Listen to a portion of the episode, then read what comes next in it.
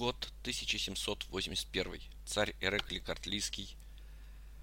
Вот он перед вами. Посылает к австрийскому императору посла, монаха Капуцина Доминика Триестино. Послу вручены письма о поиске средств на формирование двух батальонов и некие секретные инструкции. В Стамбуле письма Эреклия пытается перехватить неизвестный человек. Неудачно. Однако вскоре Доминик внезапно умирает – Причина смерти неизвестна, а письма всплывают. Упомянутый неизвестный отдает их римскому представителю Фортунату де Тренто. Как только весть о послании царя Картли достигает Санкт-Петербурга, императрица Екатерина отправляет через канцлера Безбородько инструкции Григорию Потемкину. Инструкции также были засекречены и стали известны только в начале 20 века. В этих инструкциях указывалось отклонить всякое их карт для знакомства с императором, имеется в виду австрийским, и другими христианскими державами. А когда весть о смерти посланника достигает Тбилиси, царь Ирекли срочно отправляет нового посланника, падре майора Веронезе, то есть уроженца итальянского города Верона. Этот посланник отправился обходным путем через Россию, при том, что в Стамбуле у Картли имеется посредник, австрийский посол барон Герберт.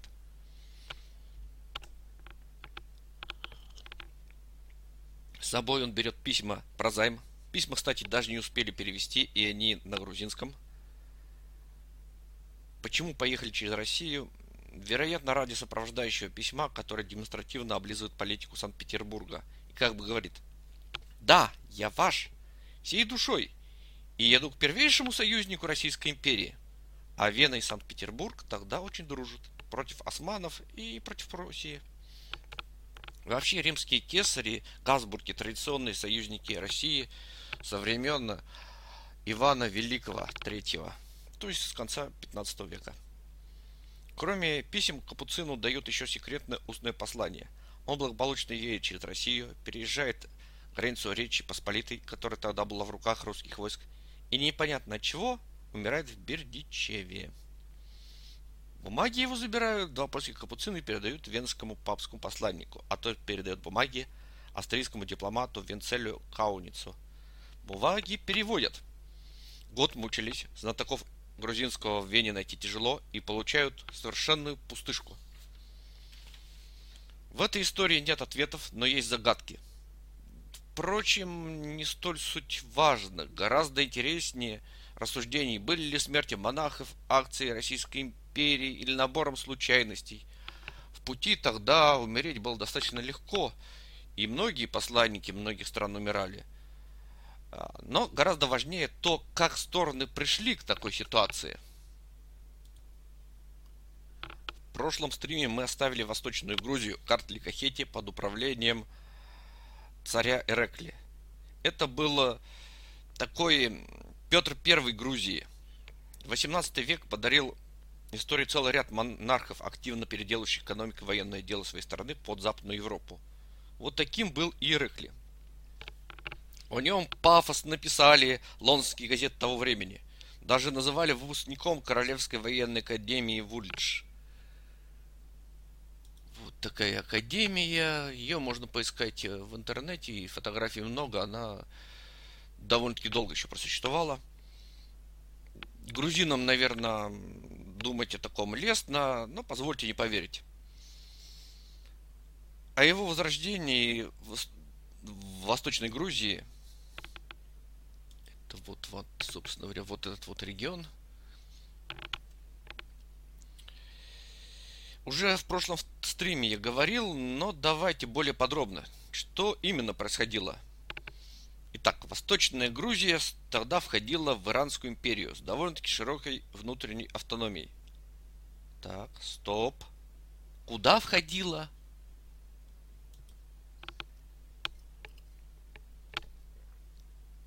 Иран. Века 18 и 19. В 18 веке Иран погрузился в жесть. Круче, чем Грузия в 17 веке. Началось все с уничтожения культуры религиозными фанатиками – интеллектуалы разбежались, укрылись кто в Грузии, э, то есть кто в Турции, кто в Индии, а сатаневшие власти решили ввести религиозное однообразие, сделав страну чисто шиитским государством. что привело к тому, что вся страна служила религии, в отличие от империи Романовых или Османской, где религия служила государству. Однако не вся страна приняла шиизм. И эти шииты, которые не шииты, то есть они постоянно бунтовали. Восставали суннитские племена курдов, белуджей, и не только они. Пуштуны оставались правоверными мусу... Э, суннитами, а это крайне воинственные ребята. Пуштуны это до сих пор такие воинственные племена, Афганистан и частично Пакистан. Так вот, в начале 18 века к ним также домотались. И как результат, в 1707 году персонаж по имени Мир Вайс, вы его видите, выглядит, э, по мне так вполне чувак такой миролюбивый. Вождь племени Гильзаев, одного из крупнейшего племени пуштунов, э, прирезал наместника и объявил себя независимым. Мирвайс умер относительно молодым, но зная борьбы понял его племянник Махмуд хан. Сефевидская армия потерпела поражение. Исфаган в 1722 году был взят и разграблен, а Махмуд провозгласился шахом и был им ну, целых три года. Однако тут вылез отморозок покруче – Звали его Надир, прозвище Кули, раб. Он был из э, тюркского племени Афа Шаров. Это кочевое племя с Азербайджана. А Азербайджан, как мы уже знаем, это не современная республика Азербайджан, а это исторический регион Азербайджана, большая часть которого находится сейчас э, в Иране. Так вот, в молодости он попал в плен к узбекам, 8 лет был в рабстве, затем бежал – поступил на службу к одному хану, убил его, похитил дочь этого хана, а потом в 1728 году совершил второе убийство вождя тюркского племени Каджаров. Каджарам это все не понравилось, и во избежание смуты Надир взял заложника сына своего жертвы, юного Ага Мухаммеда. И для избежания э, каких-то неприятностей ну или просто для полноты картины, велел его скопить. Вскоре Надир вступил в Исфаган и стал шахом. Захватив э, власть, Надир Шах, теперь будем его так называть, изгнал захватчиков, османов, которых отобрал Ирак, и вынудил в 1936 году подписать э, мир, восстанавливающий границы до смуты, а также русских, которых вытеснил с прикаспийских земель. Более того, Надир Шах подчинил э, себе два ханства, Бухарское и Хигинское. Это современный Узбекистан. Ну, в основном Узбекистан. Ходил на Индию и дошел до самого Дели, откуда привез несметную добычу, в том числе знаменитый павлинный трон. У меня, к сожалению, нет фотографий. Я был в сокровищнице Шахов, но фотографировать там было нельзя, поэтому, извините, как-то без фото. Так, э, в 1747 году этого Надир Шаха убили собственные солдаты. Смерть Шаха вновь погрузила страну в анархию. Вскоре Шахом стал Керим Зент, наместник Шираза. Кериму служил и Ага Мухаммад. Вот мы его упоминали. Вот тот самый, который кастрировали. Этот персонаж воспользовался смертью своего господина, чтобы свалить к своим в Астараб Бад, где стал вождем и предался мести. Он устроил убийство вождя племени Ашфаров, э, родного племени Надир Шаха, потом принялся завоевывать Иран. Это дело заняло около 20 лет. Э, в 1794 году он победил Зендов, э, в 96 взял Исфаган и Шираз и провозгласился шахом. Династия Каджаров, которую он тогда основал, сохранила эту власть до 1925 года. Так, опять стоп. Какая династия? Династия потомков Кастрата. В общем, персонаж же унаследовал его племянник. Вот отсюда династия. Продолжаем. Самое странное, что всю эту каджарскую шайку не прирезали по-быстрому. Особенно учитывая, что творил основатель династии – Например, когда Ага Мухаммад в 1792 году взял город Керман, он отдал 20 тысяч женщин и детей своей солдатне и велел выколоть глаза почти всему мужскому населению. видно, что-то ему отрезали слишком много. А, в 1797 году и он был убит собственными слугами. Это был конец величия Ирана. При Каджарах история Ирана уже будет не счастливой, не славной. Страна пойдет э, в сторону неуклонного упадка. Надеюсь, состояние Иранской империи поможет понять, почему ее автономные провинции Картли Кахети вели себя так, как мы сейчас расскажем.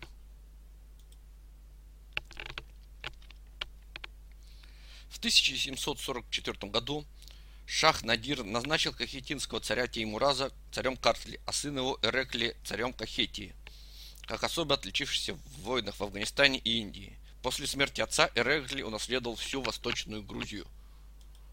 То есть вот, вот еще раз, тут даже лучше видно, э, и, кстати, вот есть границы современные, то есть э, эта Грузия, она немножко не только Грузия современная. Почему Надир Шах утверждал своих боевых командиров на престолы Восточной Грузии, я только что говорил. Сравнивайте динамику истории Восточной Грузии с динамикой э, истории Иранской империи. Одно с другим связано и зависит. Это не значит, что история малой страны предатых большой. Но все-таки отматывайте, сравнивайте даты. Так будет понятнее. После утверждения у власти Эрекли тут же принялся восстанавливать страну. Ему даже удалось искоренить работорговлю. Ну так почти. Он наладил налоговую систему и наложил ограничения на крепостное право. Дважды в 1754-70-х годах выпустил законы о запрете продажи крепостных без земли.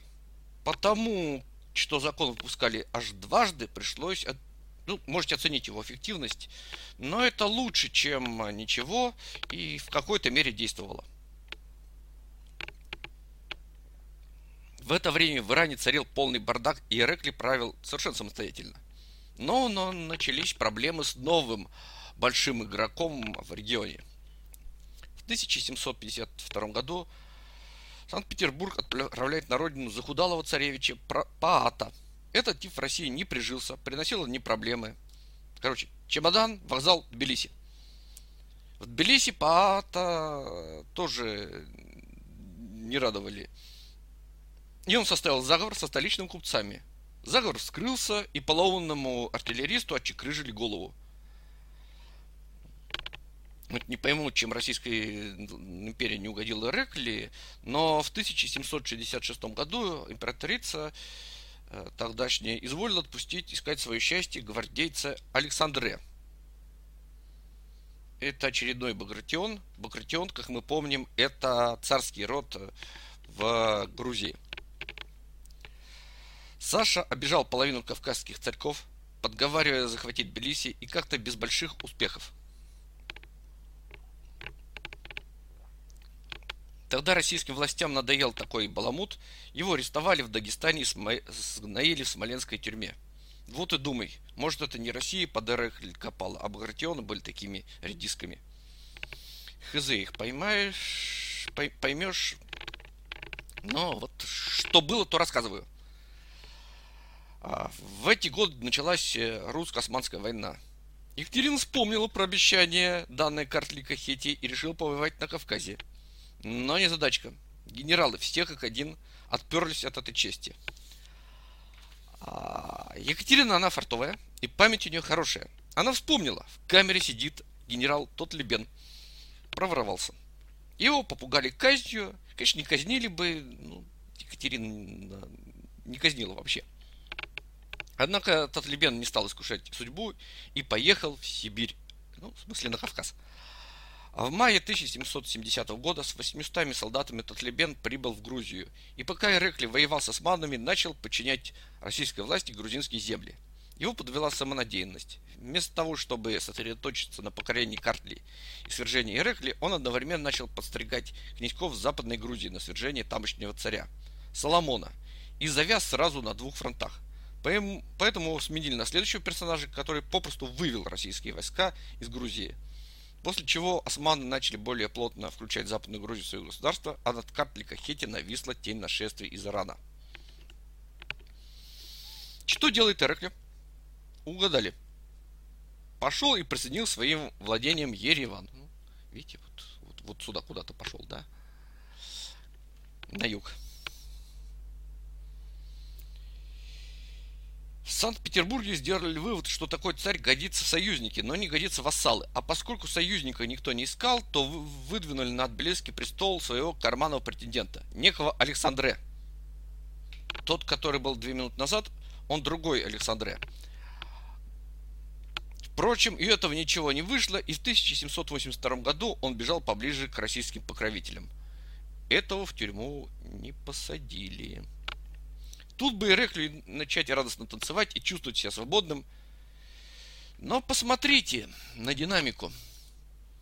Вот вам границы 1750 года. Такие границы довольно-таки приблизительные. А вот вам, ну, например, 85 Обратите внимание, Российская империя-то хорошенько придвинулась. Османы никуда не делись, но у Иранской империи вот, вот, вот, вот это все оно, вот так вот она просыпалась.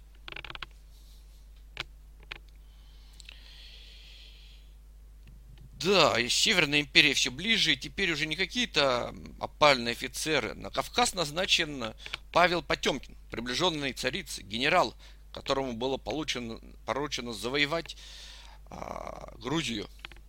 Вот где у нас? О, ну, вот такой персонаж. Кстати говоря, родственник, двоюродный брат а, того самого знаменитого Григория Потемкина, которого назвали в честь броненосца. Или броненосец в честь его.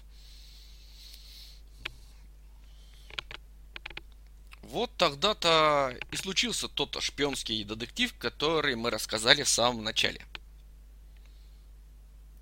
Рекли, конечно, не клал все яйца в одну корзину, посланную в Вену. Он играл традиционную игру баланса между хищниками. Пытался договариваться и с атаманами, но с ним были две проблемы. Первая. Османы все более стремились установить э, на Кавказе правильное государство и все больше зачищали поле от вассальных князьков. А второе – состояние этой самой Османской империи – Османская империя 18-19 веков. Она была устроена совершенно непривычно для нас. А, Еще в второй половине 15 века османы установили, что духовными и основными гражданскими делами брак, развод, измущенные тяжбы и т.д. и т.п. христиан и евреев будут ведать их религиозные общины, милетты. Через глав этих общин также взимались э, различные налоги сборы. Султаны покровительствовали главам империи, оказывали им всевозможные милости в качестве платы за поддержание в их пастве духу покорности и повиновения. Именно поэтому православная церковь откровенно помогала завоевывать свои страны османам. В ряде регионов церковники с помощью османов вытеснили аристократию из жизни общества. Картина маслом. Балканское княжество – вы, дорогой э, мой друг э, епископ, я князь. Я дербаню основные деньги. Я же перец номер один в округе. Приезжают османы, убивают меня, подчиняют княжество. И кто теперь главный перец на районе? Правильно, ты слушатель, который епископ. Мы привыкли к нормальной ситуации, когда в стране одна правовая система, но Османская империя следовала средневековому правилу. Сколько в стране религиозных общин, столько и правовых систем. Все население Османской империи разделялось на две основные группы. Первая называлась аскерия, военные. На самом деле это придворные, военные, чиновники и улемы, высшее духовенство.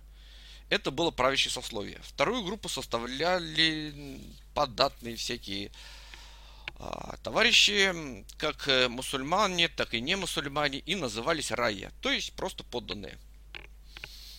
Про систему Тимаров э, я подробно говорил на прошлом стриме, поэтому не буду повторяться, дабы совсем не уйти надолго в османов. Так вот, с середины 17 века вся эта система поехала в Тартарары. Началось все с ухудшения положения немусульманских общин. Именно тогда рая стали называть только немусульманское население. Османы становились все фанатичнее – они даже несли Стамбульскую обсерваторию. Дескать, наблюдение за звездами приносит несчастье. Хотя, если честно, основные проблемы у рая были связаны не с религией, а с распадом прежней основы государства. Я про распад тимарной системы. Эта система для своей устойчивости требовала постоянных завоеваний. То есть у сытых типахи рождаются дети, они выживают, так есть что лопать. Им нужны все новые и новые поместья, значит надо все время кого-то завоевывать. Только успешная агрессия кормит такую систему. А если агрессия неуспешная? Московское царство споткнулось на этом вопросе в конце 16 века. Османы покруче, но они в 17 веке уже не так шагали по планете. И потом систему Тимаров подрывало появление вооруженной огнестрельным оружием пехоты, которая казалась эффективнее на полях войны. Московское государство примерно тогда же столкнулось с теми же проблемами, и поместья стали частной собственностью, а вместо пороховой империи заняла европейская государственность нового времени. У османов э, все произошло немного иначе. На месте Тимаров появились чифлики, частные поместья, владельцы которых были свободны от э, военных обязанностей. Ну а правление на местах перешло к новорушам, которых звали Аяны. По первости, это были просто богачи. Но законом от 10 января 1695 года разрешили передачу пожизненного права на сбор налогов частным лицам. После этого аяны стали настоящими местными князьками. И они еще много крови попьют э, центральному правительству. С середины 18 века османы пытались построить европейское государство и армию. В тысячи... Э, сначала, не середины. 1720 году по повелению султана Ахмеда III во Францию отправились посольства во главе с Челебе Мехмед Эфенди. Челебе Мехмед Эфенди, вот, вот он, вот такой персонаж, тоже бородатенький. Ему было поручено внимательно знакомиться с экономикой, культурой и наукой Франции. Посольство прибыл, пробыло во Франции целых два года – Члены посольства изучили государственное устройство и общественно-политическую жизнь Франции, осмотрели фабрики, заводы, э, фортификационные сооружения, побывали на военном смотре, академию посетили, оперу, обсерваторию, ботанический сад, знакомились бытом французов. Никого не напоминает? Ну, вспомните, Великое посольство 1697-98 годов. В конце концов, не ленитесь, загуглите. Примерно то же время. Все виденное Мехмед Эфенди изложил Сефарет Наме, книга о посольстве. Это сочинение стало популярным и ходило по рукам в списках. Но дело не шло. Петром Первым Османов стал Селим III, правивший с 1789 года, то есть уже к концу столетия. Селим, Селим, Селим. И тоже бородатый. Кстати говоря, обратите внимание на накидочку – как у французских монархов. Реформу он назвал Низам и Джедид, новый порядок. Первым делом создал армию европейского образца, а заодно и флот. Кстати, флот считался одним из лучших э, того времени. А, но потом произошел заговор Кисе Муса Паши, который был тайным врагом реформ. Муса Паша захватил столицу, и вскоре на мясную площадь одно за другим выставили отрубленные головы реформаторов. В конце веселья убили и самого Селима. Даже шапочка не помогла. Мятеж э, подавили, но реформы заглохли и продолжились и дали результат только в 60-х годах 19 века. Все это время экономика разваливалась, армия слабела. Короче, Османская империя больше не супердержава, а больной человек.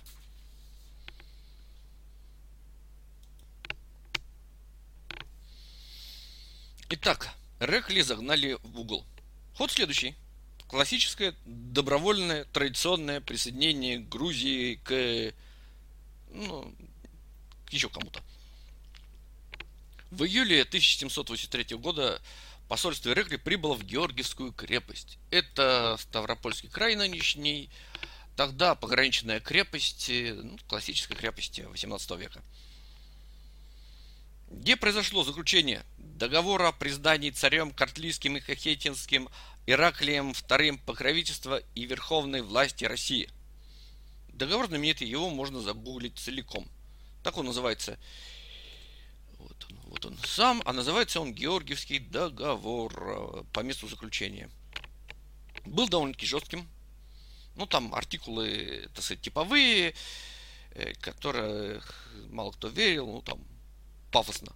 Его светлость царь Котлийский и Кахинский именем своим наследником и преемником своих торжественно навсегда отрицает от всякого вассальства и под каким бы то титулом ни было от всякой зависимости от Персии или иной державы.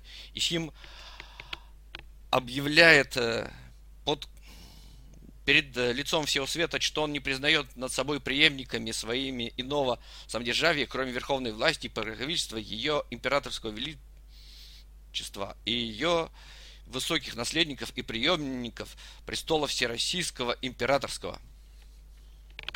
Так вот пафосно. Чуть как-то говорили-то. И писали. А, но было и поважнее, и посущественнее.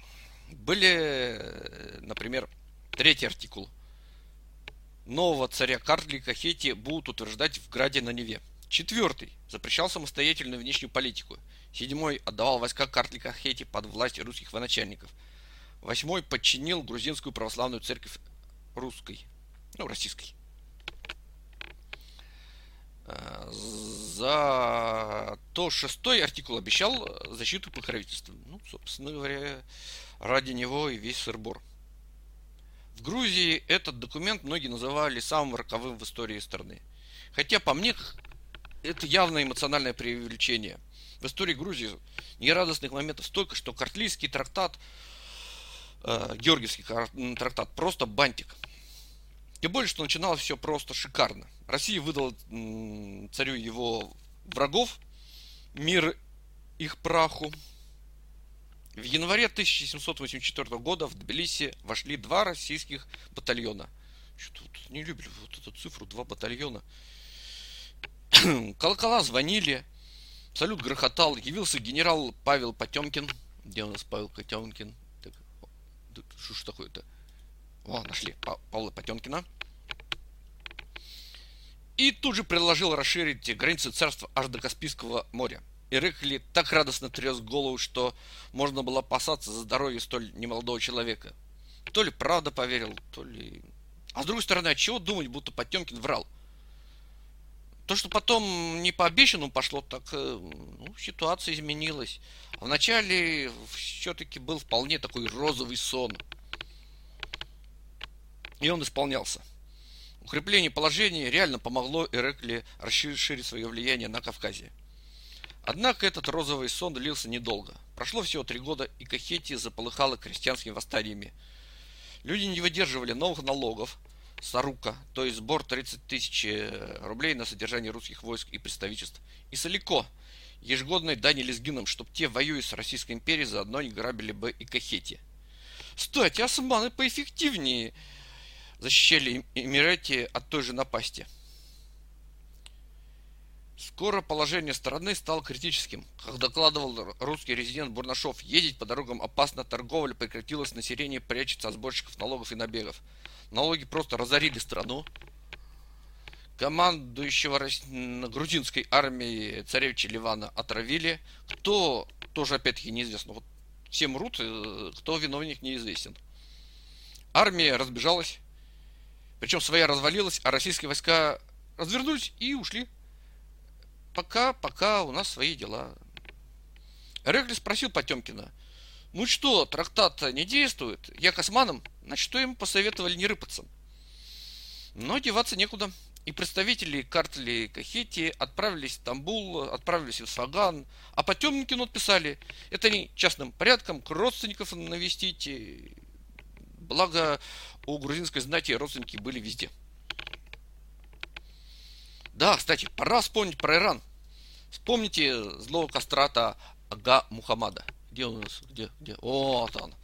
Красавчик. Как раз пришло его время. Веселый паренек окреп настолько, что его права на Восточную Грузию признала Османская империя. Ага Мухаммад отправил в Тбилиси шахский ферман с требованием подчиниться и упреками – в Иране много татар, грузин, армян, неверных и других религий. Поэтому следует, что вы постыдитесь перед всеми и не допускали бы такого дела.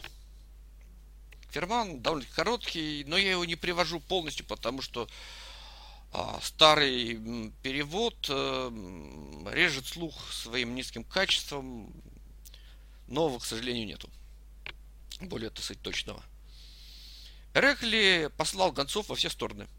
Но османы уже договорились и с э, Ираном, и с Россией, и не полезли.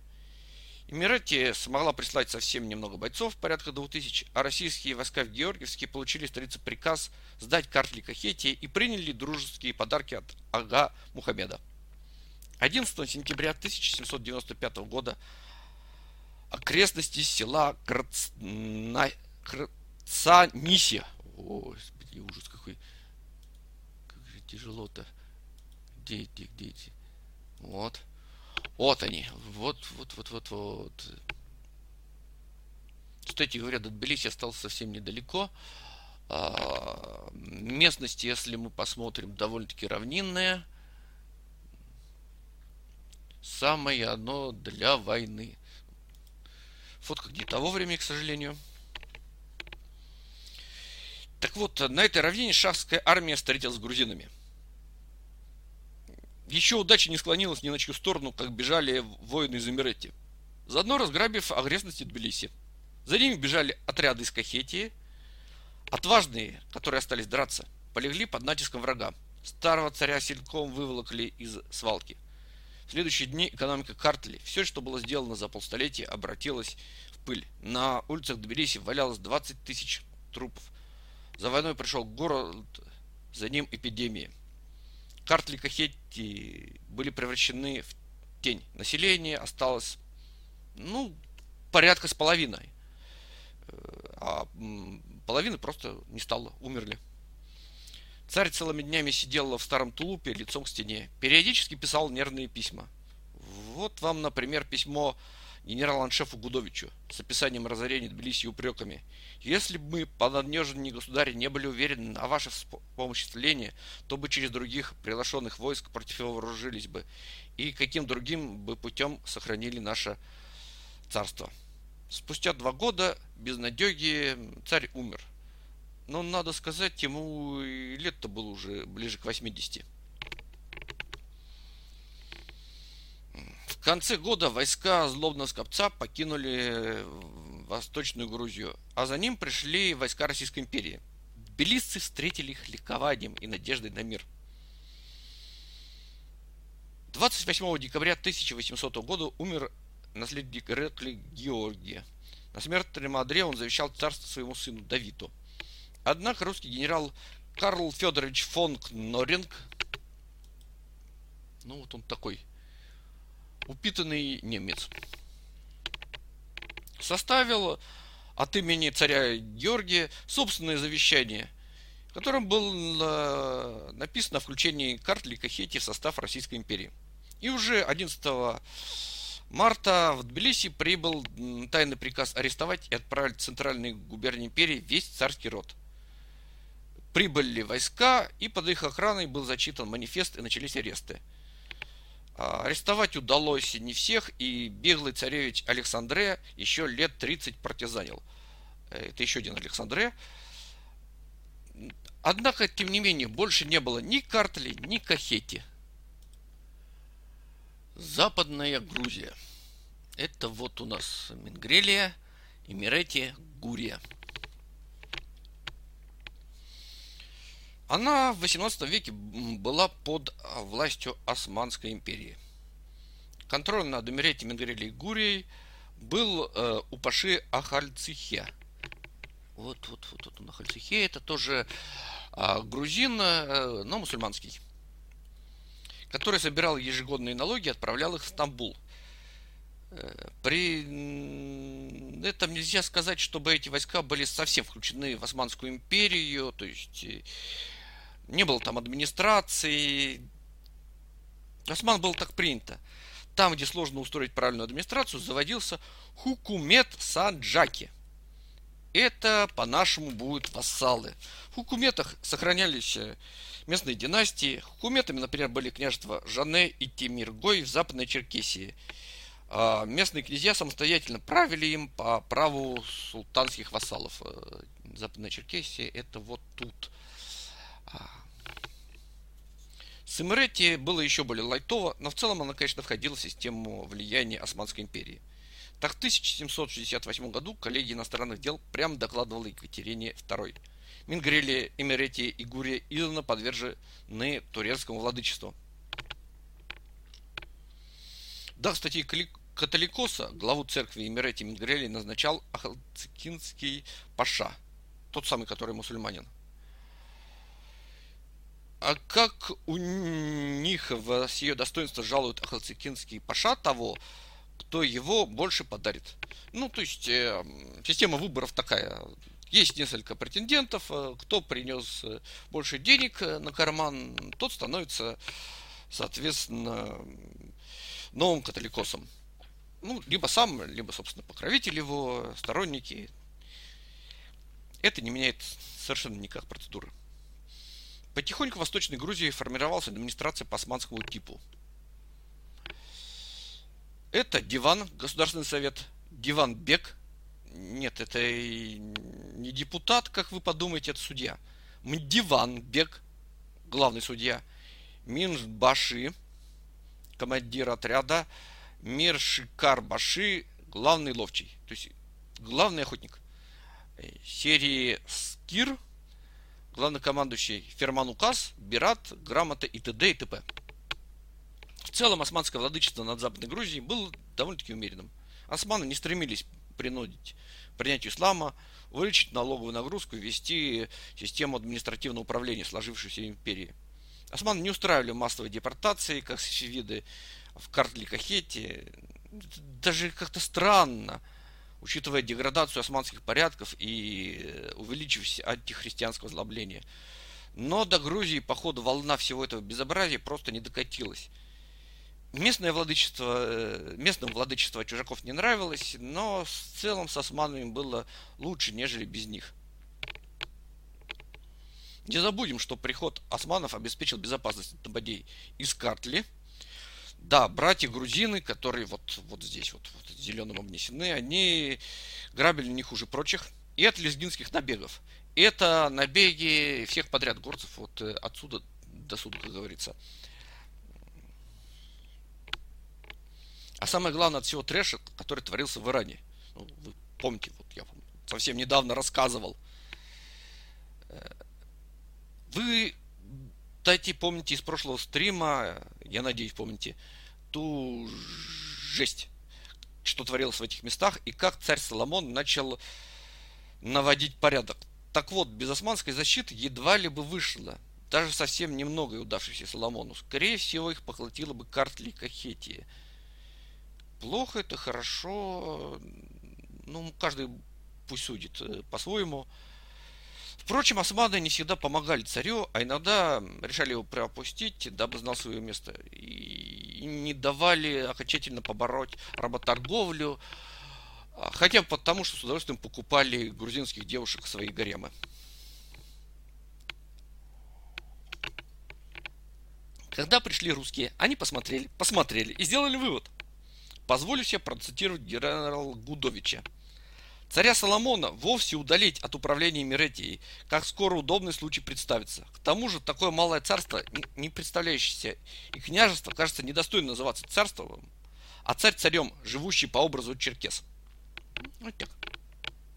Такая позиция не была тайной, и потому, когда царь Эмирети Соломон II, кстати говоря, о чем мы на него не смотрим, о, красавчик, узнал о судьбе Картли, он тут же обратился к другим империям. Писал в первую очередь османам, но тогда был заключен первый русско-османский союзный договор, и ссориться с влиятельным союзником из-за какого-то царька Стамбул не стремился. Соломон писал заодно и в Иран, вообще всем писал, а, и даже пошел на авантюру, попытался развести русское правительство на 120 тысяч рублей с тем, чтобы собрать войска, которые защитят его от русского правительства. Ничего не вышло. Ага. И вот вам добровольное присоединение номер, э, ну, очередной, короче. Выглядело все так. Через э, Эмеретинского сердара генерала российской службы Цицианов – где нас Цицианов? Вот такой тут он лысенький, боровастенький. Кстати, тоже грузин, если что. Угрожал Соломону. Если он, Соломон, не покорится и не взыщет покровительство и подданство Всероссийского, то войска Российской империи сделают так, что мне осталось камень на камне в Эмеретии. Далее в цитируемом письме. Буря угрожает Эмеретии с севера. Потом Тацианов сам составил новые просительные пункты от лица царя Соломона и отправил в Кутаис графа Воронцова, который имел две недели на осуществление своей миссии и обязан был вернуться в Тифлис 24 марта 1804 года. А заодно отправил со случаем письмо Соломону с такими словами. Для избежания гибели нет другого пути, как тот, чтобы безусловно согласиться на делаемое ему предложение. Не забыл Цицианов и подмазать местную знать. По его выражению, нужным я счел предступление в Эмеретию отправить туда авангард из злата и серебра до прельшения. Наконец, 19 апреля 1804 года Цицианов и Соломон встретились для переговоров в урочище Елазнауре. Соломон был согласен на все предложения и на все э, пункты, которые за него записали. Ну, не то чтобы добровольно и радостно, но куда деваться. Но потребовал признать э, Лечхуме, прилежащим Эмирете. То есть, э, ну дайте мне что-нибудь за, за такое безобразие.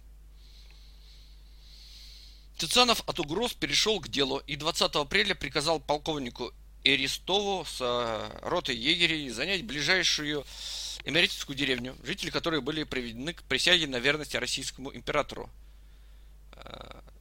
Переговоры возобновились, и 25 апреля Соломон подписал просительные письма, принес присягу, а Цицианов возложил на него орден святого Александра Невского.